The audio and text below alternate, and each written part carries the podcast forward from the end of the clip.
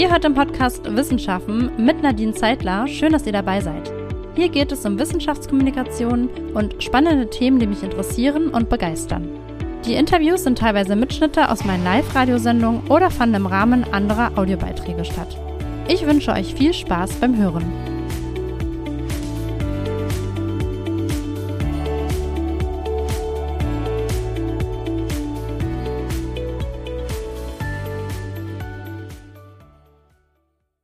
Heute geht es um Instagram und künstliche Intelligenz im Journalismus und darüber spreche ich mit Professor Dr. Michael Grassel von der Hochschule Makromedia in München. Herr Grassel ist seit Oktober 2023 Professor für Journalismus und Medienmanagement. Zuvor arbeitete er mehrere Jahre am Lehrstuhl für Journalistik der Katholischen Universität Eichstätt-Ingolstadt, wo er unter anderem für seine praxisnahe Lehre und innovative Wissenschaftskommunikation ausgezeichnet wurde.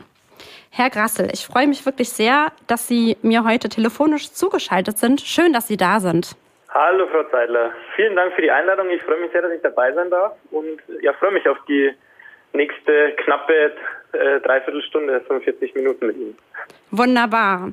Ja, Sie forschen im Bereich des digitalen Journalismus und haben zur Polizeikommunikation auf Social Media promoviert.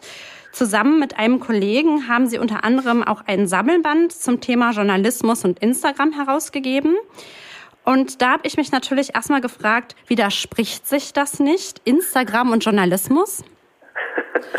das ist äh, eine sehr, sehr gute und berechtigte Frage. Auf den ersten Blick würde ich sagen, ja, eigentlich schon, weil sowohl Instagram als auch Journalismus prinzipiell erstmal die gleiche Aufgabe eigentlich übernimmt. Also man sammelt Informationen, wählt aus und präsentiert es dann dem Publikum.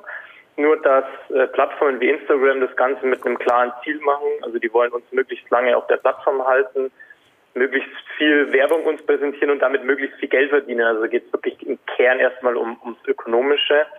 Und im, im Journalismus geht es ja eigentlich prinzipiell, mehr, mehr normativ gedacht, darum, ähm, objektiv zu informieren. Also da geht es nicht darum, jemanden möglichst lang irgendwo zu halten und mit Geld zu verdienen, sondern für eine möglichst informierte Öffentlichkeit zu sorgen. Deswegen auf den ersten Blick ja, eigentlich, eigentlich widerspricht sich. Äh, andererseits muss man so sehen, dass das Instagram für Journalismus, und da sind wir vielleicht schon bei einer kommenden Frage, mhm. äh, natürlich die Möglichkeit ähm, anbietet, Menschen zu erreichen, die wir jetzt vielleicht so über die Zeitung zum Beispiel eben nicht mehr erreichen. Genau, da haben Sie auch schon richtig übergeleitet zur nächsten Frage, nämlich ähm, welches Potenzial hat Instagram denn für den Journalismus?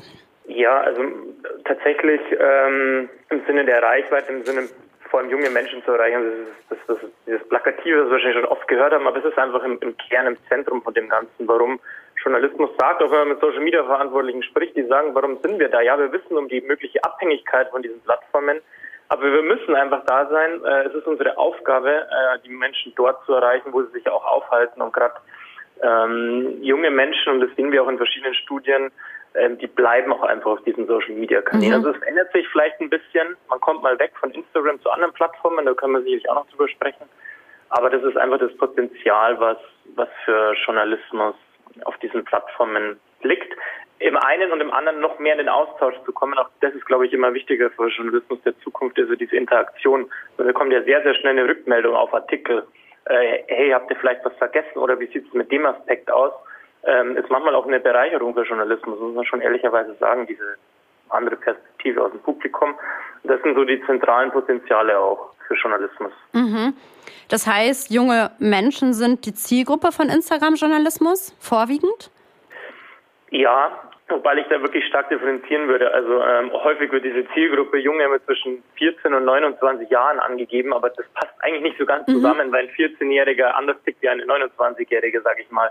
Also ja, es ist eher die jüngere Bevölkerungsgruppe, wobei man mit Instagram ein bisschen älter wird, würde ich jetzt mal sagen. Also ich weiß nicht, Frau Zeitler, Sie waren vielleicht selber mal auf Facebook, waren wir in jungen Jahren, haben wir uns angemeldet und sind jetzt praktisch ein bisschen mit Facebook alt geworden, sage ich mal. Mhm. Die junge Generation nutzt es eigentlich gar nicht mehr. Äh, und wir sehen manchmal so ein bisschen den Effekt auch bei Instagram, dass auch hier die, die, die Nutzergruppe immer ein bisschen älter wird. Die junge Generation vielleicht eher mal auf TikTok oder auf Snapchat ist. Ähm, deswegen würde ich sagen, ist es so 20 bis 30, 35 Jahre mittlerweile die Zielgruppe, die wir auf Instagram haben. Ja. Journalismus. Das, das stimmt tatsächlich. Ähm, bei mir hat es tatsächlich äh, damals mit SchülerVZ angefangen. Das gibt's auch ja. gar nicht mehr.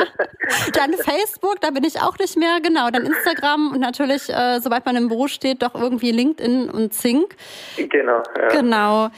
Ähm, wenn man sich jetzt die einzelnen Posts auch bei Instagram anschaut, ähm, ja, da gibt's ja ganz viele unterschiedliche auch Aufmachungen. Und ähm, da habe ich mich natürlich auch gefragt, was denn jetzt eigentlich eine qualitativ gute journalistische Instagram-Story ausmacht und ähm, ja, dass der Beitrag dann auch qualitativ hochwertig ist.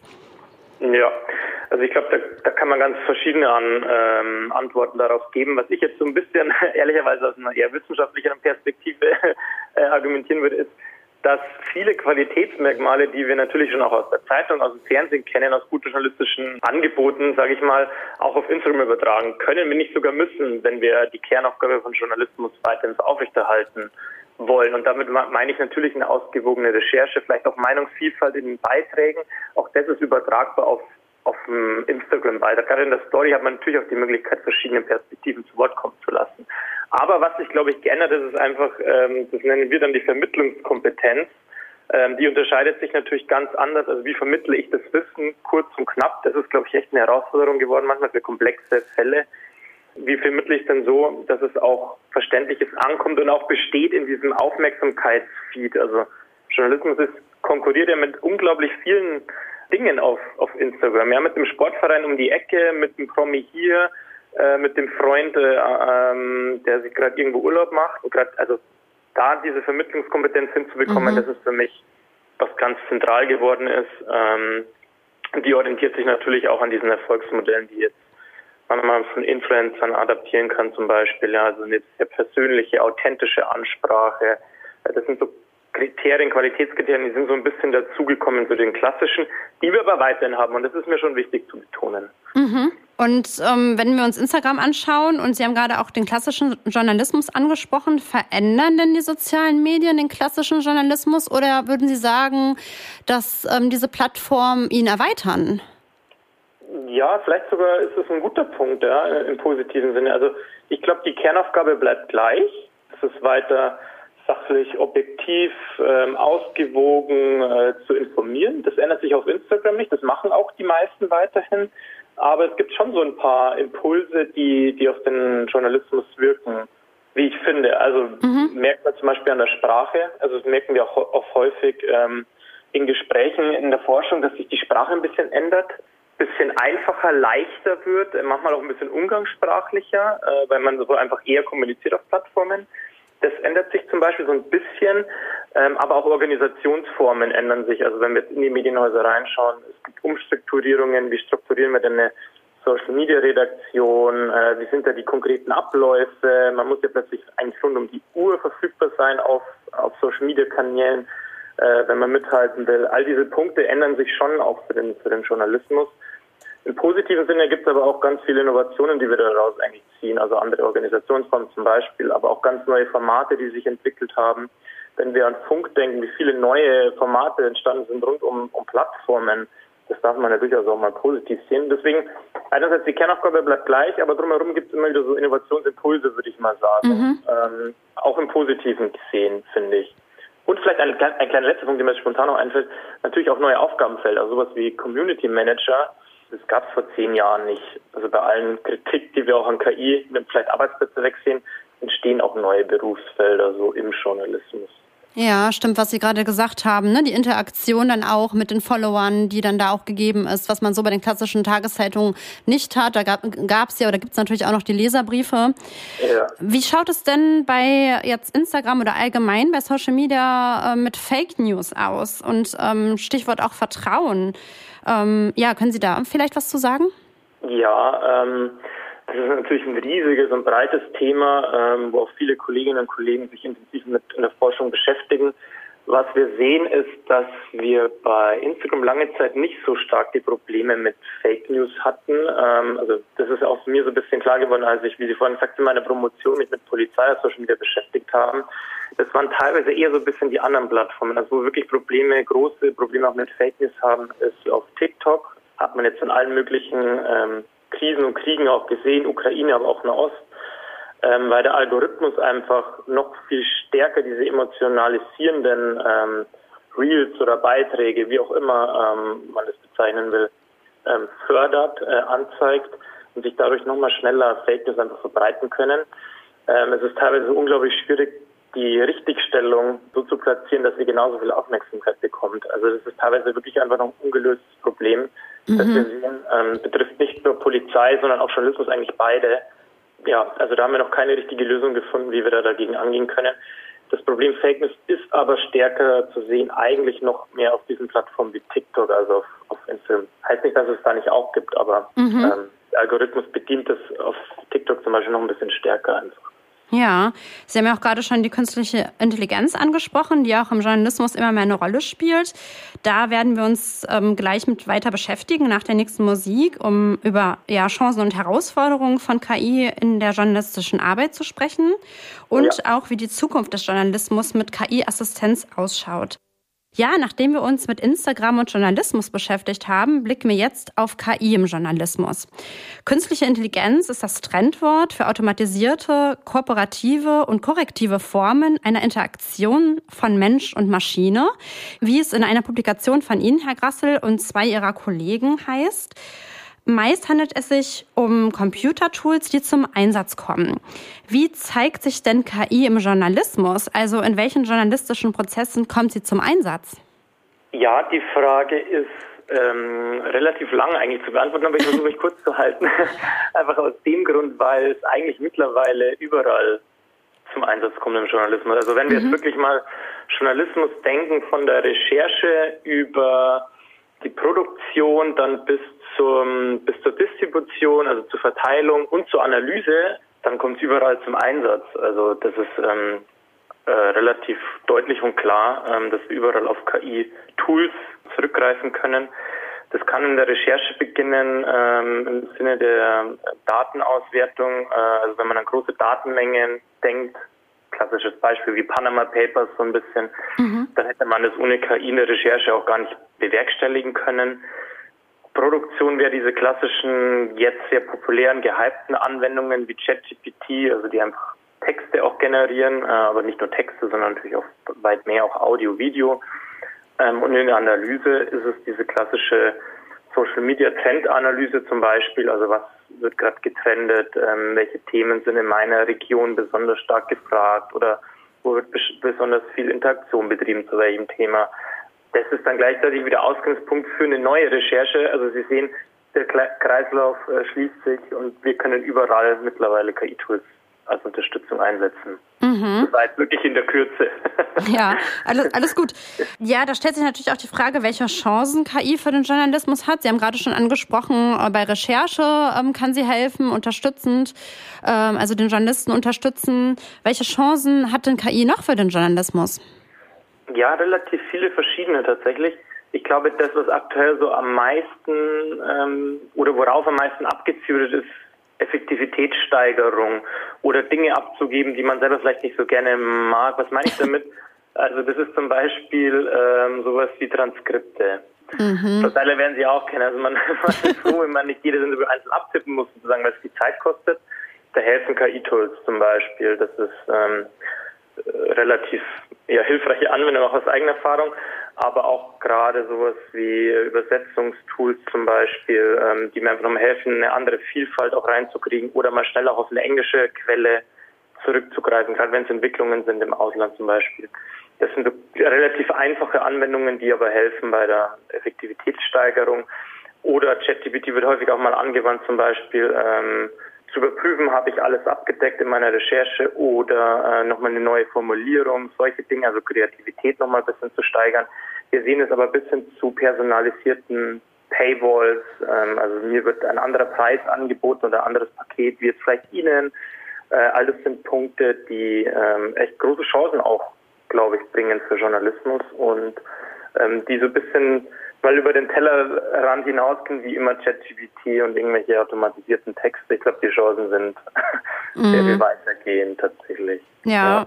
Und ich glaube auch letztendlich zeitsparend. Ne? Sie haben gesagt, Effektivitätssteigerung natürlich. Und dann kann Absolut, man sich als Journalist mit, mit den anderen Inhalten natürlich beschäftigen oder weitere Recherchen machen oder Interviews vorbereiten. Ja, ähm, da stellt genau. sich natürlich auch die Frage, mit welchen Herausforderungen ist denn KI und Journalismus verknüpft? Also welche Grenzen hat auch KI?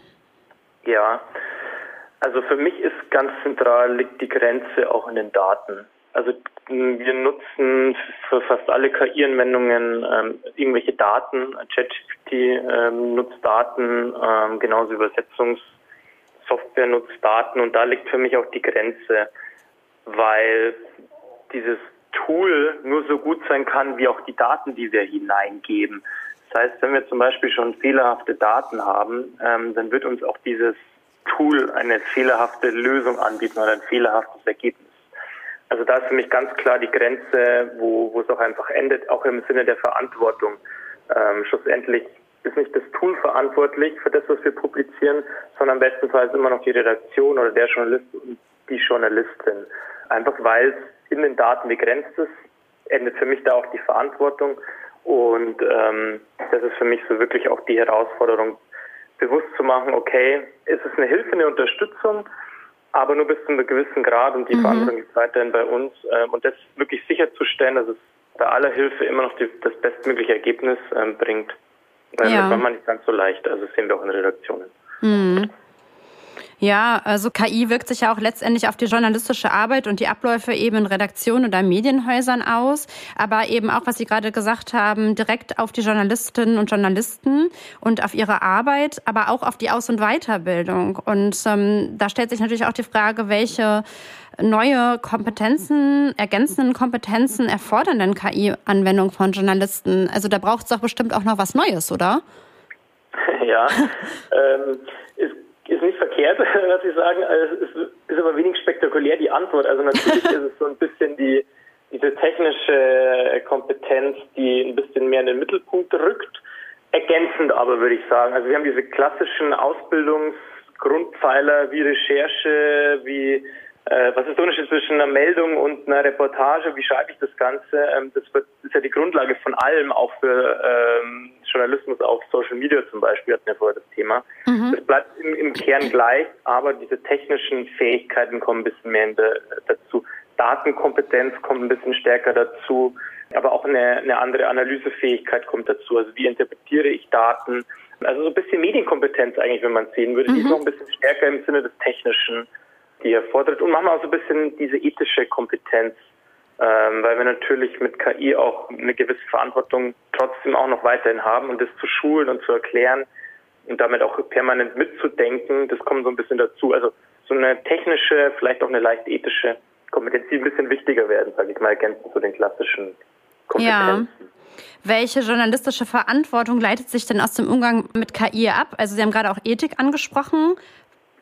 Ja, also man kann diese Verantwortung rund um KI eigentlich relativ gut in, in drei Bereiche einteilen, würde ich sagen. Mhm. Also ich habe als Journalist, Journalistin eine Verantwortung gegenüber den Daten. Das hört sich jetzt erstmal blöd an, aber das ist genau das, was ich gemeint habe mit, sind diese Daten denn korrekt? Also ich mhm. bin dafür verantwortlich, dass ich die Daten, die ich reingebe in das Tool, auch richtig sind.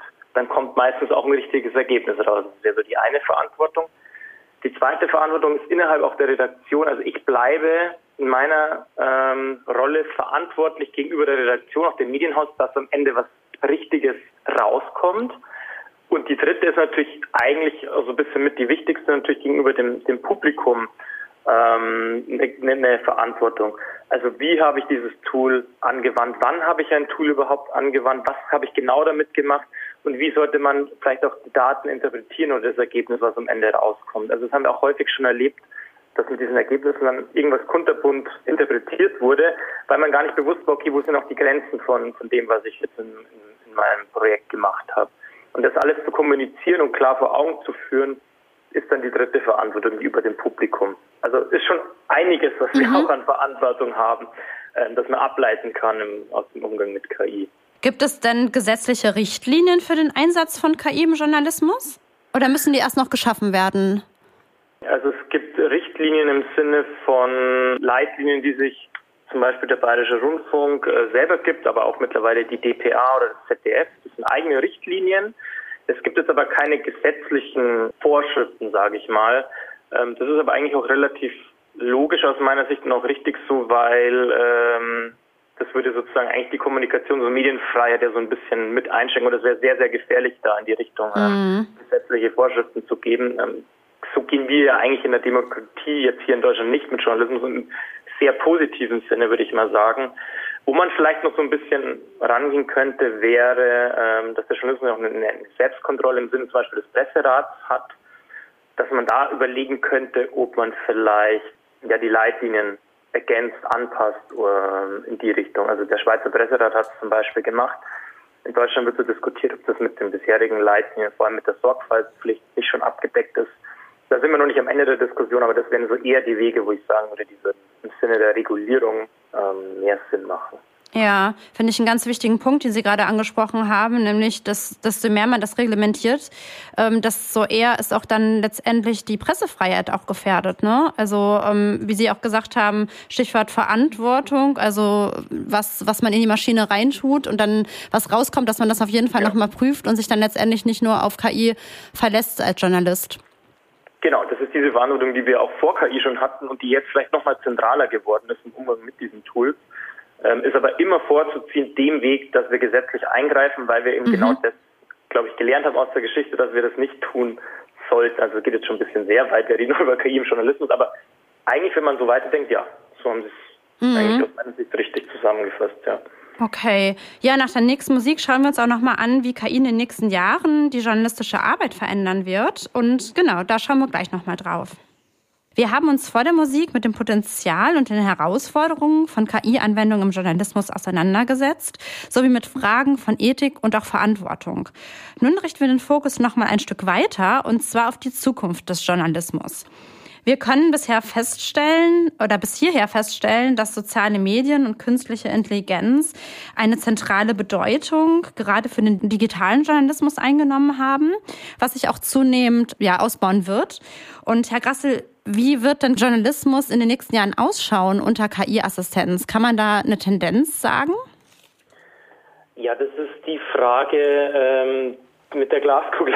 also die, das wird auch schon die schwierigsten zu beantworten. Ähm, ich glaube, ich kann sie auch nicht final wahrscheinlich beantworten. Mhm. Ähm, Deswegen, ähm, man kann es wirklich ganz, ganz schwer vorhersagen. Schon oft sind wir ähm, überrascht worden, überrollt worden von aktuellen Entwicklungen. Also mhm. ich gehe von aus, dass es weiter noch ein bisschen technischer wird, dass es ein bisschen datenlastiger wird. Ich glaube, die Richtung ist jetzt nicht so schwierig vorherzusagen. Ähm, in die Richtung wird es auf jeden Fall weiter äh, ein bisschen gehen. Ich glaube auch, dass ein bisschen flexibler wird, der Journalismus, wie er sich organisiert, wie er arbeitet, ähm, wie er tickt. Aber die ganz, ganz große Entwicklung, die kann ich einfach leider nicht vorhersagen. Aber so kleine Aspekte zumindest kann ich anbieten. Mhm. Und ähm, vielleicht auch, Sie haben ja vorhin ähm, gesagt gehabt, ähm, dass durch KI im Journalismus die Effektivität journalistischer Arbeit gesteigert werden kann, dass vielleicht auch mehr Beiträge oder auch Beiträge ja publiziert werden, wo man viel mehr zu recherchieren, recherchieren muss. Also da weiß ich aus eigener Erfahrung, dass oft die Zeit einfach in den Redaktionen fehlt. Ne? Also dass, dass man so einen ja. Zeitdruck hat und dann eine intensive Recherche, auch gerade was den investigativen Journalismus betrifft. Ähm, also das könnte ich mir zum Beispiel auch vorstellen, dass man da ganz andere Möglichkeiten hat, wenn man mit KI Unterstützung eben arbeitet. Ist absolut so und das ist auch so ein bisschen ehrlicherweise das Ziel hinter dem Ganzen. Also dass man sagt, mhm. man räumt den Menschen wieder mehr Zeit ein. Ähm, ich habe bloß Menschen mal gesagt, äh, um mehr zu recherchieren, äh, noch eine weitere Perspektive einzuholen, äh, mal wieder mehr vor Ort zu sein. Also das ist eigentlich der Kernhintergedanke, das ist ähm, absolut richtig. Und vielleicht ein letzter Punkt dazu, vielleicht wird es auch noch ein bisschen international, also gerade rund um die Punkte investigativer Journalismus sehen wir häufig auch mit Hilfe von KI, dass wir so ein bisschen die Ländergrenzen sprengen, übergreifend zusammenarbeiten und Themen, komplexe Themen, globale Themen eben auch äh, aus dieser Brille mehr betrachten. Also ja, Mhm. Wunderbare Ergänzungen. Zusammen haben wir ein schönes Ergebnis noch gefunden. Ja, wunderbar. Genau, also was Sie auch gesagt haben ähm, vorhin schon vor der Musik, äh, dass auch ähm, der Mensch eben zentraler Akteur im Journalismus bleibt. Das ist ja auch so ein bisschen Angst äh, der Redakteure und Journalisten, aber auch Medienunternehmen, dass KI-Anwendungen eben ja deren Arbeit dann auch ähm, ja reduzieren wird. Aber wie ich das jetzt raushöre, wird das nicht so sein. Also ich glaube, an der einen oder anderen Stelle wird es schon passieren, da brauchen wir uns auch, nicht, auch mhm. nichts vormachen. Äh, aber so wie ich die aktuellen Entwicklungen sehe und auch die Leitlinien, die sich gegeben wird, da bleibt der Mensch in der Verantwortung und somit auch der zentrale Akteur. Also ich habe da schon große Hoffnung und dass es auch so bleibt, weil wir wollen schließlich auch im Sinne der demokratischen Aufgabe von Journalismus hoffentlich nicht alles an eine KI auslagern. Also das würde, würde mir völlig widerstreben und ich glaube auch ganz, ganz vielen äh, geht es genauso. Also da bin ich sehr hoffnungsfroh. Okay, ich auch. ja, genau. Sie sind ja auch neben Ihrer Hochschultätigkeit äh, als freier Journalist und Moderator tätig. Was wünschen Sie sich denn persönlich für den Journalismus der Zukunft? Ja, eine sehr schöne Frage. Vielen Dank. Ja, ich wünsche mir so ein bisschen, dass die Menschen wieder ja zu schätzen wissen, was Journalismus bedeutet, auch vielleicht mal wieder ein bisschen dankbarer sind und nicht die auf diese Claims wie Lügenpresse und so weiter reinfallen, denn ähm, das stimmt einfach großteils nicht. Und da wünsche ich mir einfach wieder mehr Vertrauen, mehr Zutraulichkeit im Journalismus. Ich glaube, das würde, würde uns im ganzen Land sehr, sehr gut tun. Ja, ein wunderbares Schlusswort. Deswegen möchte ich da auch gar nichts mehr zu ergänzen. Ja, Herr Grassel, ich freue mich wirklich sehr, dass Sie heute mein Gast waren und dass es auch so wunderbar mit der Telefonschaltung geklappt hat. Ich wünsche Ihnen ja. alles, alles Gute, sowohl für Ihre Unitätigkeit als auch für Ihre journalistische Tätigkeit. Vielen Dank, es hat sehr, sehr viel Spaß gemacht und äh, hoffentlich bis bald. Ja, bis bald. Vielen herzlichen Dank. Das war Wissenschaften, der Podcast von und mit Nadine Zeitler. Bis zum nächsten Mal. Bleibt wissbegierig.